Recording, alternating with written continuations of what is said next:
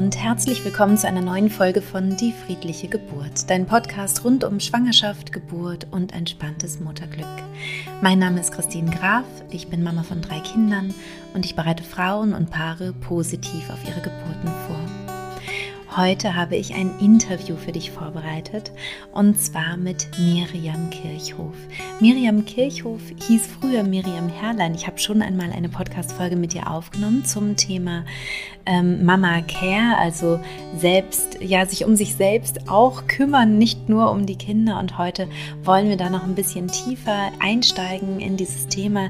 Es soll um das Potenzial gehen, was du als Mama eben auch ein Stück weit geschenkt bekommst, wie sich dein Gehirn verändert und wie du es gut nutzen kannst und wie du eben auch gut für dich selbst sorgen kannst. Ich wünsche dir ganz viel Freude mit diesem Interview und du kannst uns auch gerne auf YouTube zuschauen, wenn du magst. Liebe Miriam, jetzt bist du zum zweiten Mal schon bei mir im Podcast zu Gast. Ähm, ich habe mir auch im Vorfeld ähm, nochmal angehört, wie wir letztes Mal gesprochen haben, kann diese Podcast-Folge auch sehr empfehlen. Wir verlinken natürlich unten auch in den Show Notes. Ähm, da hieß du noch Miriam Herrlein und ja. jetzt hast du geheiratet in der Zwischenzeit und wir wollen nochmal miteinander sprechen und ich freue mich schon jetzt sehr auf unser Gespräch, weil es letztes Mal schon so schön war. Herzlich willkommen. Ja, vielen, vielen Dank dir, liebe Christine. Ich freue mich wirklich ganz arg auf unser Gespräch heute, eben weil es mir letztes Mal so viel Spaß gemacht hat und freue mich, dass wir da heute anknüpfen dürfen. Ganz genau, ganz genau. Heute soll es ja um das Thema Mama Potenzial gehen und auch darum, dass du über dein Buch berichtest. Du hast ein Buch geschrieben mhm. und vielleicht magst du dich aber zu Beginn trotzdem noch mal so ein bisschen vorstellen für alle, die vielleicht die andere Podcast-Folge noch nicht gehört haben oder die liegt ja auch schon ein paar Folgen zurück, also sich vielleicht nicht mehr so ganz erinnern. Wer warst du denn noch mal? Ja, sehr gerne. Mein Name ist Miriam Kirchhof jetzt, genau früher Herrlein, jetzt Kirchhof. Ich bin angehende Kinderärztin, Mind-Body-Medizinerin, Yogatherapeutin und begleite Mamas, vor allem in den ersten tausend Tagen, aber auch darüber hinaus. Und ähm, bin zweifache Mama von zwei kleinen Söhnen und wohne mit meinem Mann derzeit in Hessen. Ja, ich danke dir.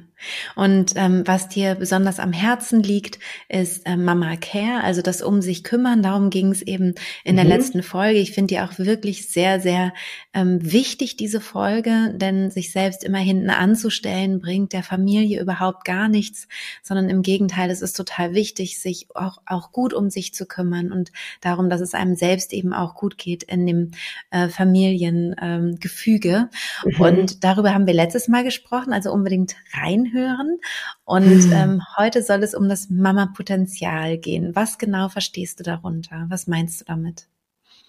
Ja, das Mama-Potenzial heutzutage ist ja dieser Begriff Potenzialentfaltung, Potenzialförderung immer wieder in aller Munde. Aber ich finde, da muss man noch mal genauer definieren, was für mich ein, dieses Mama-Potenzial ist, weil es hat erstmal nichts mit Selbstoptimierung zu tun, sondern das Mama-Potenzial ist etwas ganz Natürliches, das in dem Moment beginnt, wo eine Mama ein Baby bekommt, also in der Schwangerschaft, aber dann auch darüber hinaus. Und zwar haben wir da ja einen ganz, ganz großen Hormoncocktail in uns, der ähm, durch die Schwangerschaft, durch die Empfängnis ausgelöst wird, freigesetzt wird.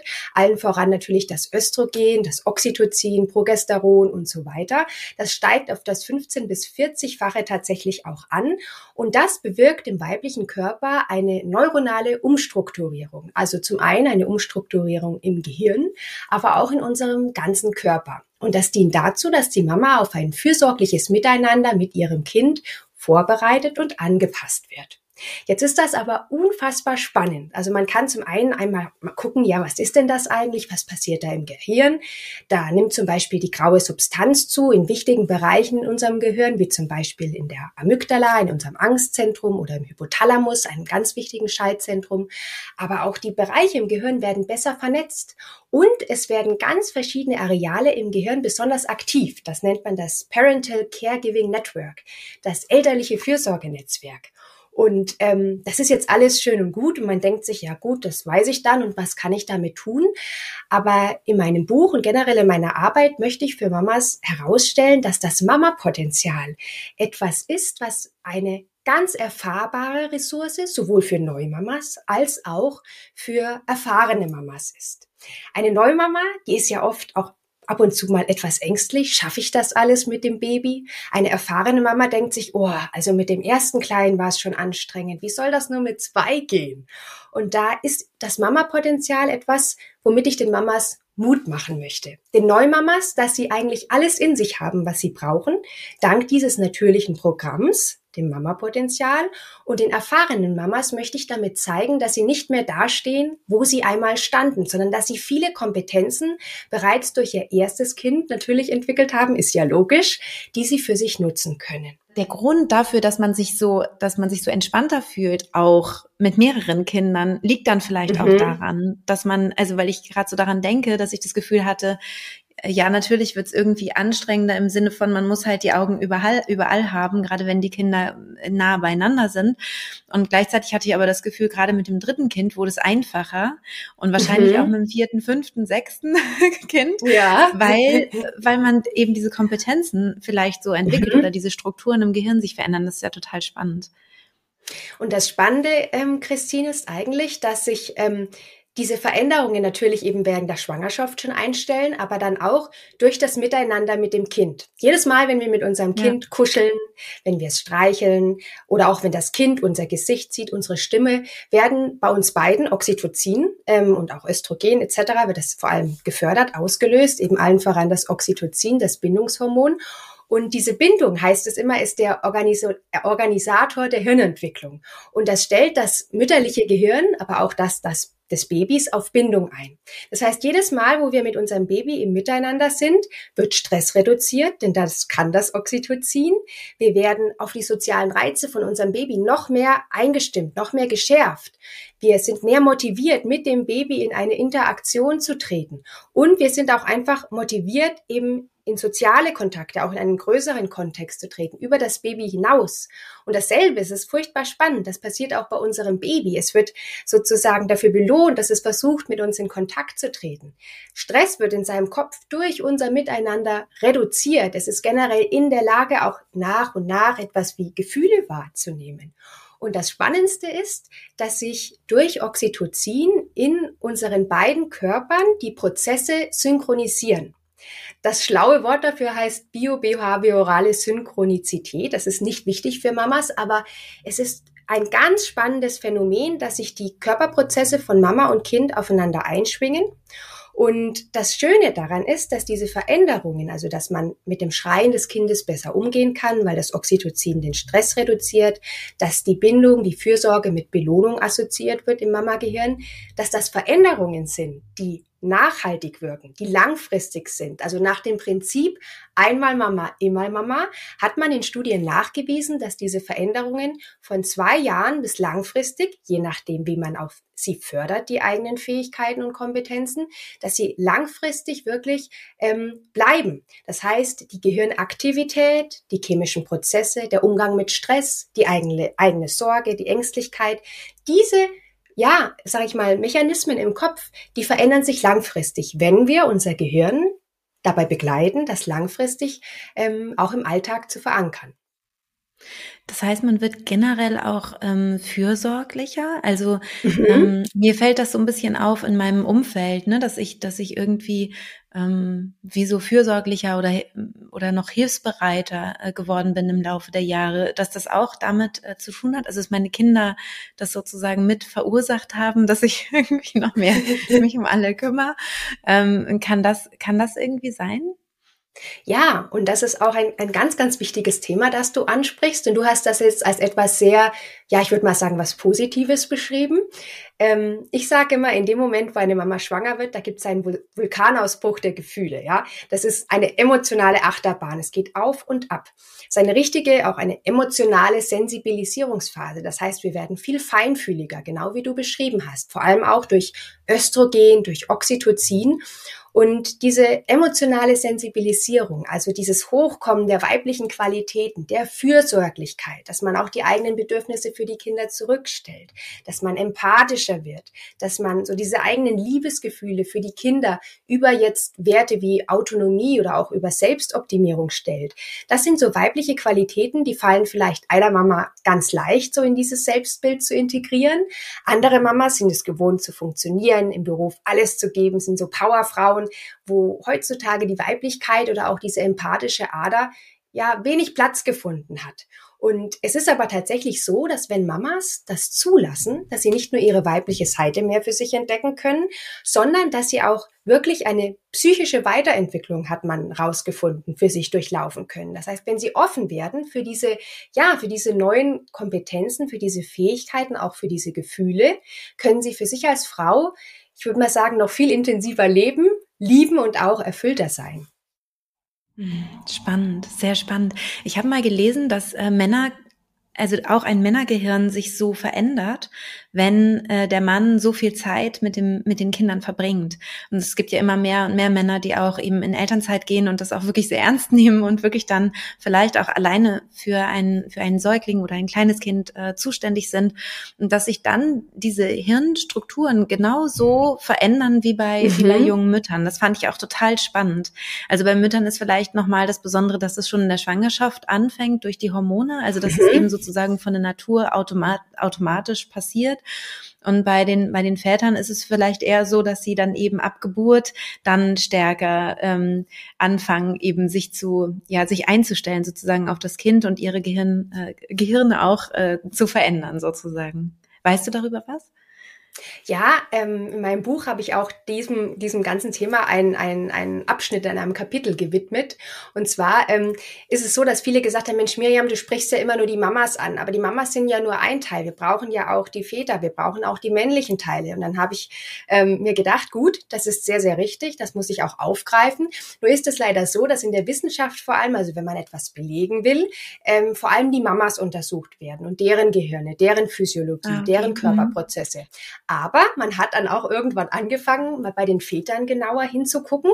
Und es gibt tatsächlich dieses Sprichwort, dass der Mann auch ein bisschen mitschwanger ist. Denn auch beim Mann hat man nachgewiesen, dass schon bereits in der Schwangerschaft, wenn er sich wirklich auch emotional darauf einlässt und auch so ein bisschen, können wir später auch nochmal drüber sprechen, auch versucht mit dem Baby auf seine Weise im Bauch, im Mutterleib in Kontakt zu kommen, dass dann mhm. auch schon in der Schwangerschaft beim Mann generell hormonelle Umstellungen und auch neuronale Umstrukturierungen stattfinden, die ähnlich sind wie bei der Mama. Das heißt zum Beispiel mhm. wird das Testosteron etwas heruntergefahren, auch Oxytocin kann beim Mann freigesetzt werden und schon in der Schwangerschaft passt sich zu diese Physiologie, die Körperprozesse auch von Mann und Frau etwas an. Also der Mann ist mit schwanger. Wenn dann das Baby auf die Welt kommt, ist das genau wie du sagst, je mehr sich ein Vater um das Baby kümmert, desto mehr Oxytocin wird freigesetzt und auch beim Mann werden dann zum Beispiel Hirnareale wie die Amygdala, unser Angstzentrum oder auch emotionales Verarbeitungszentrum, wird aktiver. Das heißt, wenn der Mann dann zum Beispiel weiß, heute bin ich in Charge, heute muss ich aufpassen auf das Baby, wird er genauso seine sozialen Reize, also die Reize des Babys, mehr wahrnehmen, deutlicher wahrnehmen, die werden vermehrt verarbeitet, wie bei der Frau, aber eben nur in dem Ausmaß, wie der Mann sich einbringt, einlässt und auch dann kümmert. Aber du hast vollkommen recht, auch beim Mann finden diese Prozesse statt.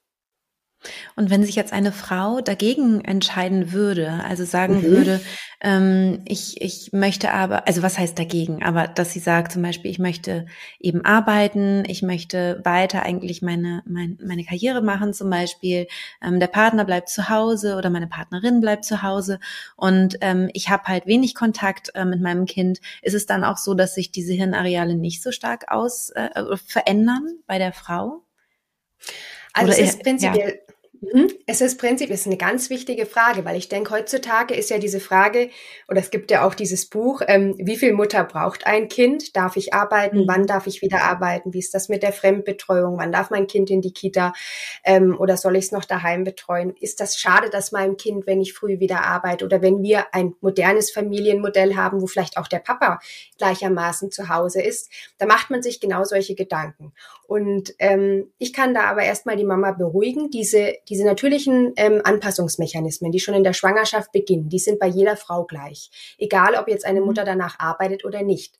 Was man nur mhm. rausgefunden hat, ist, dass diese frühkindlichen Bindungserfahrungen, die jetzt zum Beispiel mit der Mama natürlich durchlebt werden können, aber auch mit einer anderen Bezugsperson, dass die ganz wichtig sind für die, für zum Beispiel das emotionale Lernen, für die Persönlichkeitsreifung des Kindes, auch für diese, diese Bindungs, ähm, Bindungsvorstellung im Kind, dass Bindung prinzipiell etwas Positives ist. Das kann genauso gut aber auch durch eine andere Bezugsperson ähm, in Gang gesetzt werden. Also dem Kind schadet das nicht. Aber es ist wohl so, dass die Dosis ähm, sozusagen da schon relevant ist. Das heißt, umso mehr die Mutter Zeit mit dem Kind verbringt, umso mehr können sich diese Veränderungen natürlich auch im Gehirn ähm, verankern, kann das Gehirn auch langfristig dadurch lernen und sich strukturieren. Aber dennoch ist es so, dass es bei jeder Mutter dazu kommt, dass dieser Prozess angestoßen wird und dass es diese, diese, diese, diese ja, neuronale Grundlage gibt. Ich vergleiche das gern mit einem, mit einem Bild. Es ist wie ein ganz fruchtbarer Nährboden, die Schwangerschaft für jede Mama. Und wir sehen schon in der Schwangerschaft, indem wir uns auf unser Baby einlassen und versuchen, mit ihm in Kontakt zu treten, ganz wertvolle Samen so wertvolle Samen, wie wir vielleicht nie wieder sehen. Und die werden gegossen, nämlich indem wir im Miteinander mit unserem Kind die kindlichen Bedürfnisse, aber auch unsere eigenen immer wieder wahrnehmen, interpretieren und dann befriedigen. Und der Dünger oder die Nährstoffe für diese Samen ist letztendlich das Miteinander auch mit dem Kind, die Erfahrungen mit dem Kind. Denn unser Kind schenkt uns etwas, was wir alle Menschen, würde ich mal sagen, ein Stück weit verloren haben nämlich Unbeschwertheit, Lebensfreude, Neugierde, Offenheit, Durchhaltevermögen, Gestaltungslust. Und wenn wir mit dem Kind das wieder lernen und so auch lernen, eben in dieser, in dieser gleichzeitigen Bedürfnisbefriedigung, in der Koregulation des Kindes, das hatten wir, glaube ich, schon in der letzten Podcast-Folge einmal angesprochen, dann können wir es schaffen, unsere eigene Gesundheit in allen Lebensbereichen, unser eigenes Wohlbefinden zu stärken. Aber eben auch nur in dem Ausmaß, wie wir mit dem Kind im Miteinander sind. Also es heißt, wir haben alle diesen Nährboden, aber wie das auch mit jeder Pflanze ist, je mehr man die pflegt und auch immer wieder gießt, desto schöner wächst sie natürlich und desto größer wächst sie. Aber diese Samen stehen uns allen zur Verfügung. Und was ist im Idealfall, also wenn man diese Samen ideal gießt sozusagen? Ja. Mhm. Was entsteht was ist für Pflanzen? Also was, was, was genau ist es? Weil ich habe vorhin schon so ein bisschen äh, die Ahnung gehabt, als du gesagt hast, ich habe das so positiv formuliert, wo ich so dachte, ja, ja, ich kenne auch, ne, dieses sich zu bis zur Erschöpfung, ne? so ja, ja. Für die anderen da zu sein, das ist wahrscheinlich dann ein, äh, ja, eine, eine besonders gut gegossene, eine zu gut gegossene Pflanze, ähm, wo es dann so ein bisschen überwuchert. Ähm, magst du mal erzählen, was da Positives ähm, rauskommt bei diesem Mama-Potenzial, wenn man das, ähm, ja, wenn man das annimmt und, und auch Lust drauf hat, das zu pflegen? Mhm. Also wie du jetzt auch schon sagtest, was wir hier nicht darstellen wollen, ist, dass Mama-Sein oder generell die Herausforderungen des Mama-Seins immer rosa-rot sind. Dass wir die, wenn wir die nur richtig nutzen, dann die beste, perfekte, fitte, gesunde Mama sind. Darum geht's auch gar nicht in meinem Buch, denn das wäre ein komplett unrealistisches Bild. Ich bin selbst Mama und ich bin manchmal am Rande meiner Nerven. Ich kann manchmal nicht mehr und das ist ganz normal und darf sein. Ich will nur aufzeigen, dass dieses Mama-Sein ein Wachstumsimpuls und ein Transformationsprozess sein kann, eben weil diese Veränderungen im Körper und im Gehirn genau die Bereiche treffen, betreffen, die wir auch vorher für uns schon hätten nutzen können oder vielleicht schon genutzt haben. Eben das sind die Bereiche für Stressregulation, für Empathie, für Achtsamkeit, für Emotionsregulation. Lauter solche Bereiche haben, haben wir ja schon vorher auch für uns nutzen können im Alltag, wenn wir zum Beispiel eben in einem Beruf gestresst waren oder im Miteinander mit dem Partner, mit der Partnerin.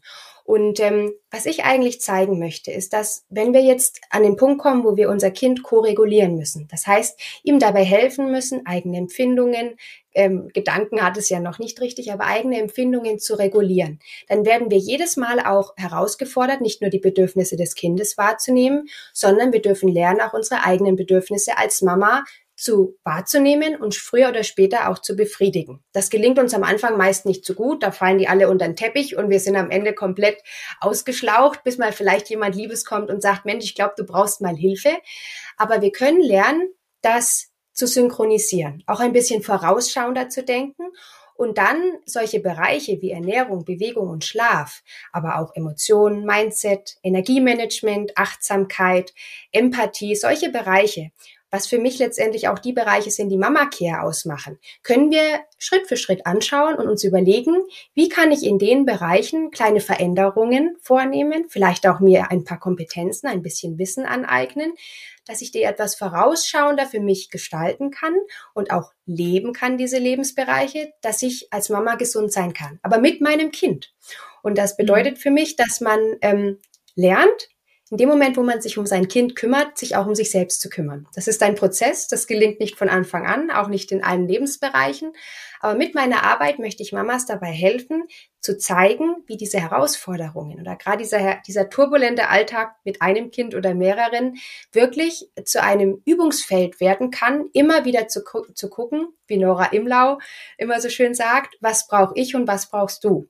Also, ähm, mhm. dass es wirklich ein, ein Weg ist zu mehr Gesundheit und Wohlbefinden gemeinsam mit dem Kind. Und dass das mhm. nichts ist, was von heute auf morgen passiert, auch keine Selbstoptimierung, sondern dass es wirklich ein Weg ist, der im Miteinander zu mehr Gesundheit führen kann. Mhm. Hast du dafür noch ein, ähm, noch ein Beispiel für uns? Also, dass mhm. man sich das noch ein bisschen plastischer vorstellen kann, was du meinst? Ja, also ich würde da gerne so, so ganz drei ganz kurze Beispiele sagen ähm, oder anbringen. Das erste wäre natürlich, dass man ein bisschen mehr lernt, geteilte Empathie zu leben. Das bedeutet, dass man in einer Situation, wenn zum Beispiel unser Baby weint, erstmal die Situation natürlich anguckt, das Baby weint, sich dann auch vielleicht fragt, ähm, welche Gefühle stecken bei ihm dahinter? Ist es vielleicht Hunger? Ist es vielleicht Durst? Ist es ist die Windel voll? Um dann auch zu gucken, okay, okay, welches Bedürfnis hat das Kind? Ähm, Windel gewechselt werden, ähm, Windelbus gewechselt werden, gestillt werden muss es. Um dann eben zu gucken, okay, was braucht es jetzt? Was muss ich aktiv tun? Und so ein ganz banaler Prozess kann aber auch bei uns gleichzeitig im Sinne einer geteilten Empathie in uns selber, mit uns selber stattfinden. Was macht das mit mir, wenn mein Baby jetzt schon wieder weint? Habe ich vielleicht selbst gerade auch Hunger? Muss ich mal zur Toilette? Habe ich Durst? Wie kann ich es schaffen, wenn ich jetzt die Windel wechseln muss, auch für mich selber vielleicht dieses Bedürfnis, was ich in der Situation gerade habe, auch zu befriedigen. Das kann vielleicht sein, dass wenn wir nachts aufwachen und wissen, wir werden vom Baby geweckt, dass dann da schon ein Glas Wasser steht. Oder dass man kurz bevor man merkt, okay, gleich weint das Baby nochmal zur Toilette geht, weil man gerade muss.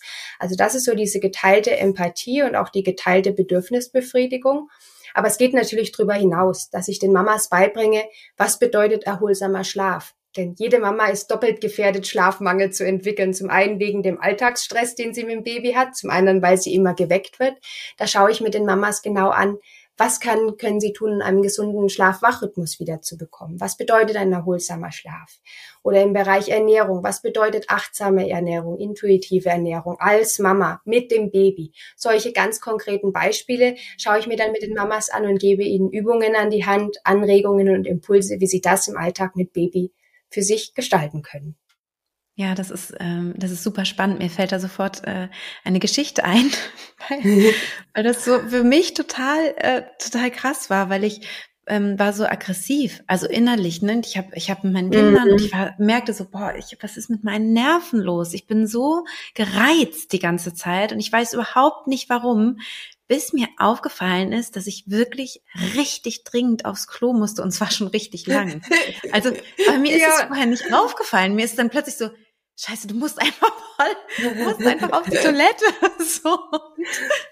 Weil man so, ähm, also das ist, glaube ich, so eine Gefahr, was ich eben vorhin meinte mit dem, ne, wenn, wenn man etwas übergießt oder ne, so zu viel. Also wenn man eben zu viel in der Empathie mit seinem, mit seinem mhm. Kind ähm, in der Interaktion ist, dass man wirklich so, wirklich seine rudimentären ähm, Bedürfnisse vergisst. Und dann habe ich gedacht, krass, wenn es so weit ist, dass du das nicht wahrnimmst, dass du richtig dringend auf die Toilette musst. Zur Toilette musst, genau. Ja, also mhm. was habe ich da vorher schon alles abgeschnitten, dass ich das, also wie viel Hunger habe ich schon abgeschnitten, wie viel Müdigkeit habe ich schon abgeschnitten, wie viel erste Anzeichen von, ich müsste mal zur Toilette, habe ich schon abgeschnitten, dass mein Körper so krass versucht hat, mit mir zu kommunizieren und zu sagen, ja. wir haben hier auch ein Bedürfnis. Und das, mhm. also ich fand es lustig auf der einen Seite und echt auch erschreckend auf der anderen. Vielleicht magst du dazu auch noch was sagen. Auf jeden Fall, weil ich finde das, ich finde das grandios, das Beispiel. Das passt so gut und ich kenne das selber so gut.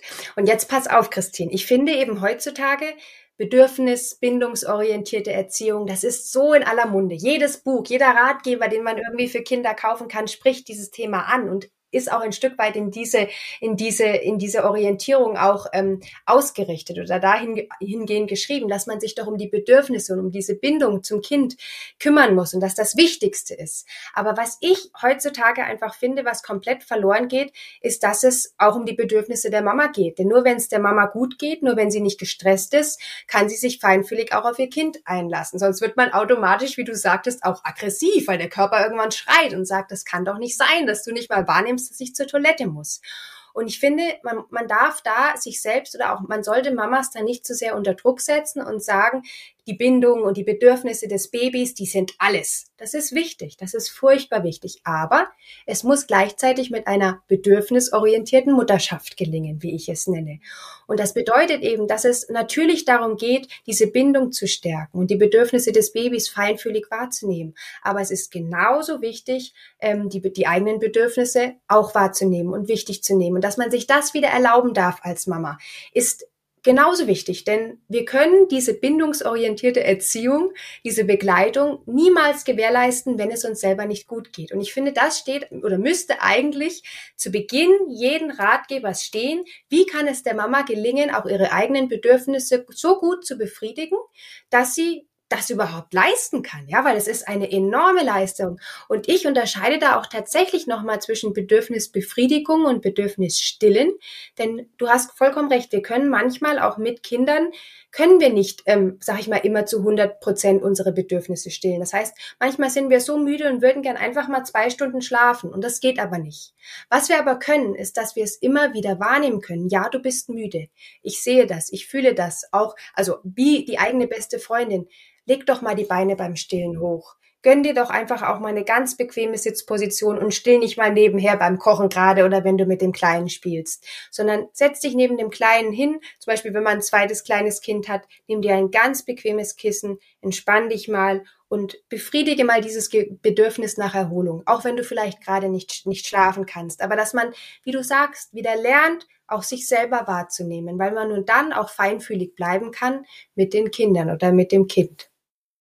Und das ist wahrscheinlich eine Übungsfrage, ne? wie bei ja. so vielem, dass man eben übt, wirklich seine Bedürfnisse zu spüren. Also gerade wenn man durch die ersten Wochen, das Wochenbett, ich finde, man wird dann so reinge, reingesogen in diese Aufmerksamkeit ne, dem Kind gegenüber, ja. dass, dass es wie so ein Selbstläufer sein kann, ne, dass man, dass man, man ist dann mit dem vollen Fokus beim Baby, bei seinem ersten Kind gerade und dann bleibt das quasi so. Und wenn man, wenn man nicht ähm, achtsam da ist, das wieder zurückzuerobern, also sich selbst wieder Momente zurückzuerobern, dann bleibt das so. Also ich kenne so viele Mütter, mhm. die ähm, ich hatte letztens ein Gespräch, das hat mich ähm, wirklich äh, schockiert, muss ich sagen. In der Schule war das. Und da ging es um Kinder, die ähm, elf Jahre alt sind, also schon mhm. recht groß und wo dann zwei Mütter sich unterhalten haben und ich stand so als Dritte daneben und die sagten so, ja, jetzt letztens war, waren die äh, im Urlaub mit ihrem Papa alleine und den ersten Tag war ich total so cool, ich habe mal Zeit für mich. In den zweiten wusste ich schon gar nicht mehr, was ich mit mir anfangen mhm. sollte. Und danach war es ganz unangenehm, weil ich dachte, was, was soll ich denn mit meinem Leben anfangen, sozusagen, mhm. wenn ich also außerhalb äh, der Mutterschaft. Und das fand ich ganz, ähm, äh, ganz schade und auch bedenklich, weil ich glaube, es ist super, super wichtig, sich immer wieder ein Stückchen zurückzuerobern. Also das Wochenbett, das ist normal. Ja. Ne? Da ist, wird man erstmal richtig reingezogen und das ist auch richtig so. Da muss diese erste Verbindung, das muss halt sein, man muss das Kind ja erstmal kennenlernen, verstehen lernen, das ist wichtig. Und dann geht's eigentlich darum, Step by Step sich wieder so Momente für sich zurückzuerobern. Und erstmal ist es vielleicht nur, ich dusche und das Baby ist gerade beim Papa auf dem Arm oder bei der zweiten Mama oder wie auch immer, ne? So, schläft gerade. So, und ich dusche einfach in aller Ruhe. Und danach sollte es meiner Meinung nach, also sag gerne noch was dazu, aber immer mehr mhm. solche Fenster geben. Ja. Für sich selbst oder auch für die Partnerschaft. Und diese Fenster, ist meine, meine Erfahrung, die kommen halt nicht von selbst. Die, die, die muss man sich wirklich schaffen und erarbeiten, das in den Kalender eintragen, sagen so, da ist Paarzeit zum Beispiel ohne Kinder. Wir sind verabredet, wir haben Babysitter organisiert oder wie auch immer.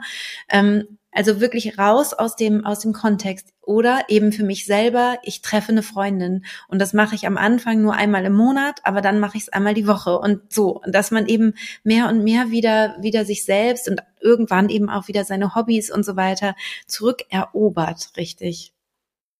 Und das ist so schön, wie du das jetzt erklärt und auch ganz praktisch beschrieben hast mit der Mama im Urlaub, aber jetzt auch, was das für dich bedeutet. Denn genau das ist es auch, was ich mit dem Mama-Potenzial sagen möchte. Das ist es auch, was ich in dem Buch vermitteln möchte, wie das geht, wie man diese Fenster findet, wie man diese Fenster erweitert, wie das auch, sage ich mal, Zeit kosten darf, wie das ein wirklich ein Transformations-, ein Rückeroberungsprozess ist. Denn die Kinder, die werden ja immer selbstständiger und am Anfang brauchen sie uns so sehr, aber das wird ja, wird ja Schritt für Schritt immer ein kleines bisschen weniger. Und das ist auch das, was ich eben gemeint habe. Es ist in dem Moment ein Wachstumsimpuls, Mama zu sein, wenn man begreift, dass diese Kompetenzen und die Fähigkeiten, die man erstmal, sage ich mal, für das Kind entwickelt, auch wieder für sich selbst entwickeln darf. Denn wir haben nur ein Gehirn und alle Strukturen da oben, die haben mehrere Funktionen. Die funktionieren nicht nur in Bezug auf unser Kind. Wir können nicht nur in Bezug auf unser Kind Empathie entwickeln, sondern auch Selbstempathie. Und man weiß heutzutage, die Menschen, die mit, mit sich selbst am empathischsten sind, sind auch empathischer mit anderen Menschen oder mit ihren eigenen Kindern. Und so Spannend. wie du das sagst, ähm, es ist genau das, was ich damit ausdrücken will, dass wenn wir wahrnehmen, dass diese Veränderung als Mama, diese neuen Fähigkeiten, diese Liebesgefühle, diese, dieses Bedürfnisse zurückstellen, Bedürfnisse wahrnehmen, Bedürfnisse stillen, im Außen, mit dem Kind, mit den Kindern, mit der Familie, dass das alles Dinge sind, dass das alles Veränderungen sind, die wir auch wieder für uns selbst kultivieren dürfen. Und dass das Gehirn, dadurch, dass es wirklich wie ein Weltmeister lernt, auch wenn viele Mamas das Gefühl haben, sie haben eine Stilldemenz oder sie haben Mamnesia oder wie man man das auch nennt, also diese Vergesslichkeit, dass das mütterliche Gehirn lernt wie ein Weltmeister, Multitasking und eben in Empathie, in Achtsamkeit, in, in Fürsorge und dass wir das wirklich auch für uns selber nutzen können. Wir müssen nur, wie du, wie du sagst, begreifen, dass es nichts ist, was uns vor die Füße fällt. Wir haben alle diesen Samen, alle diesen Nährboden, wie ich es eben beschrieben habe, aber wir müssen natürlich unser lernfähiges Gehirn schon auch fördern und unseren Körper auch wieder schulen, dass wir das für uns selbst, also gerade die Bedürfnisse und auch dieses, ähm, was du gerade beschrieben hast, sich selbst, sich selbst zurückerobern, dass wir das wirklich wieder gezielt tun müssen, üben müssen, lernen müssen, weil das nicht von selber passiert. Das ist eine Ressource, die wir haben, aber die wir lernen müssen in allen Lebensbereichen, Schritt für Schritt. Und das ist für mich das Mama-Potenzial, dass im Miteinander eben mit dem Kind ruht, aber auch in der Mutterschaft, dass wir da ja eigentlich eine, eine, eine super Frau sind, weil wir, wir können für die anderen da sein, für die Familie, für die Kinder, aber auch für uns selber. Und das ist meiner Meinung nach ein erfülltes Leben, wenn man nicht nur für sich selber lebt, sondern auch natürlich im Miteinander, aber wenn es einem gelingt, beides entspannt, was nicht immer gelingen muss oder kann, aber wenn man beides vereinen lernt, eben im Miteinander mit den Mitmenschen, mit der Familie, aber auch mit sich selber im Einklang zu leben, im richtigen Maß zu leben und das ja für sich täglich übt. Ja, ja, total schön.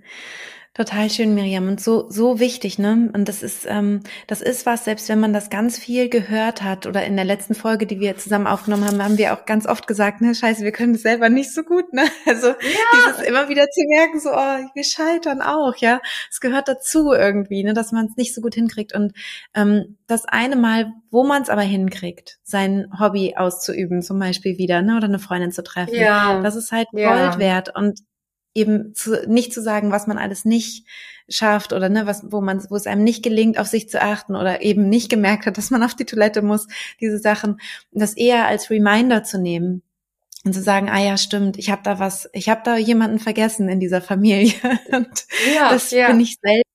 Und wie kann ich mir vielleicht wieder mehr mehr Fenster einräumen und und diese ganzen Fähigkeiten, die ich entwickelt habe, ähm, auch auf mich selber anwenden? Total schön.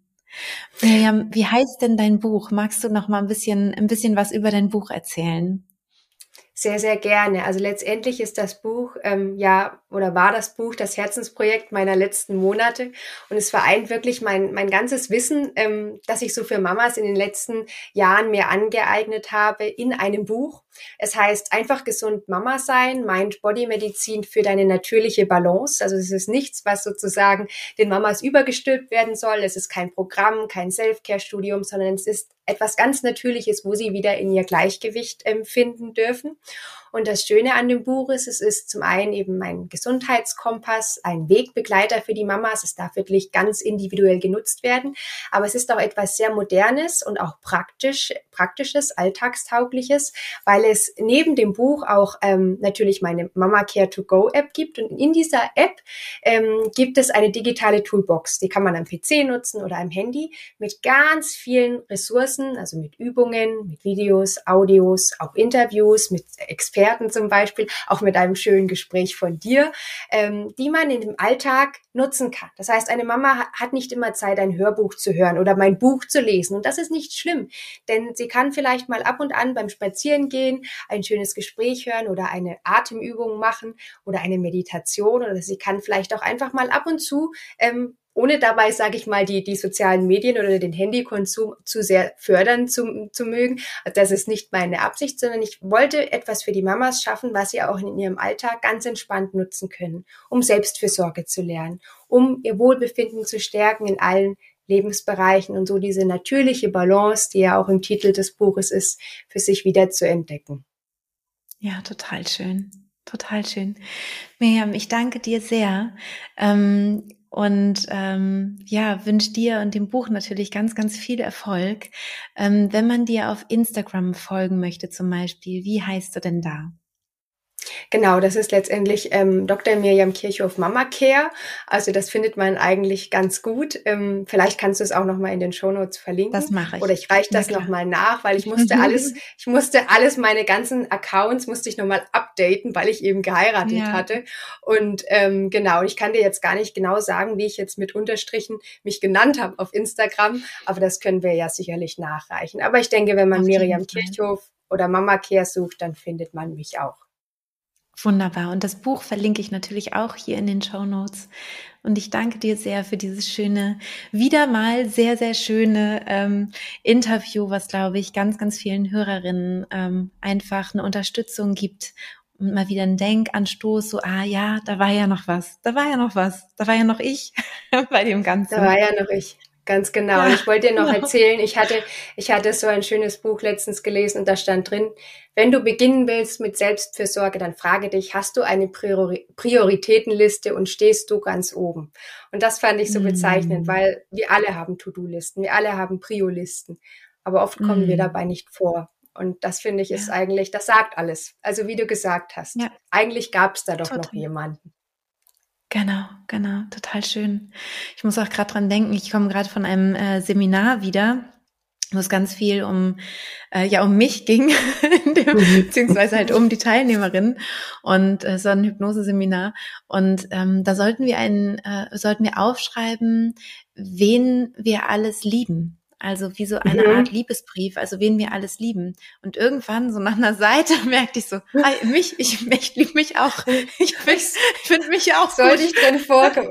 Ja, Genau. Und das, das war halt so spannend, weil wir alle, wir waren auch nur Frauen in diesem Seminar und ähm, allen ging das so, dass sie so, die mhm. haben dann, mhm. manche haben dann irgendwann so gemerkt, oh, mich gibt's ja auch noch. Und dann haben sie sich ganz oben nochmal drüber geschrieben, weil sie vom Verstand schon wussten, ah ja, stimmt, ich sollte ja auch also an, an erster Stelle eigentlich stehen, ja, die, die ich liebe, damit ich alle anderen auch lieben kann. Auch das, ja. Und dann haben sie das noch so heimlich drüber geschrieben, aber es ist ihnen allen eigentlich spät aufgefallen, so dass, ähm, dass sie da ja eigentlich auch in diese Liste reingehören. Wenn man denkt dann über so viele Menschen nach und wen man alles mag und toll findet und schätzt und wofür alles und so und dann plötzlich so, ja. Ich, ich komme ja auch noch, gell?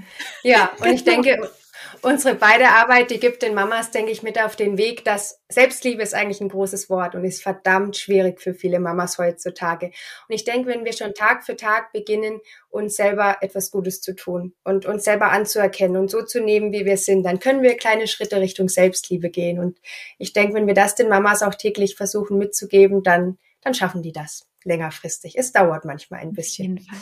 Ja. Ich danke dir, liebe Miriam. Alles Gute für dich und bis bald. Bis bald und vielen, vielen Dank dir, liebe Christine. Ja, das war es schon mit der Folge mit dem Interview mit Miriam Kirchhof. Ich freue mich sehr, dass sie da war. Es macht mir immer ganz viel Spaß, mit ihr über diese Themen zu sprechen und selbst ich kann auch immer noch viel ähm, mitnehmen aus diesen Gesprächen mit ihr, ähm, obwohl meine Kinder ja schon ziemlich groß sind. Elf Jahre ist die kleinste, der große, der wird jetzt bald 18. Also das ist wirklich nochmal eine ganz besondere Zeit. Und äh, selbst da ähm, sind, diese, sind diese Themen immer noch relevant. Und ähm, ich freue mich natürlich sehr, wenn du sie schon viel, viel, viel früher als ich auf dem Schirm hast. Ich wünsche dir nun von Herzen alles, alles Liebe. Freue mich, wenn du ähm, weiter Lust hast, meinen Podcast zu hören. Vielleicht hast du auch Lust, die Folge einer guten Freundin zu empfehlen. Ja, und so hören wir uns hoffentlich bald wieder. Mach's ganz gut und bis bald. Deine Christine.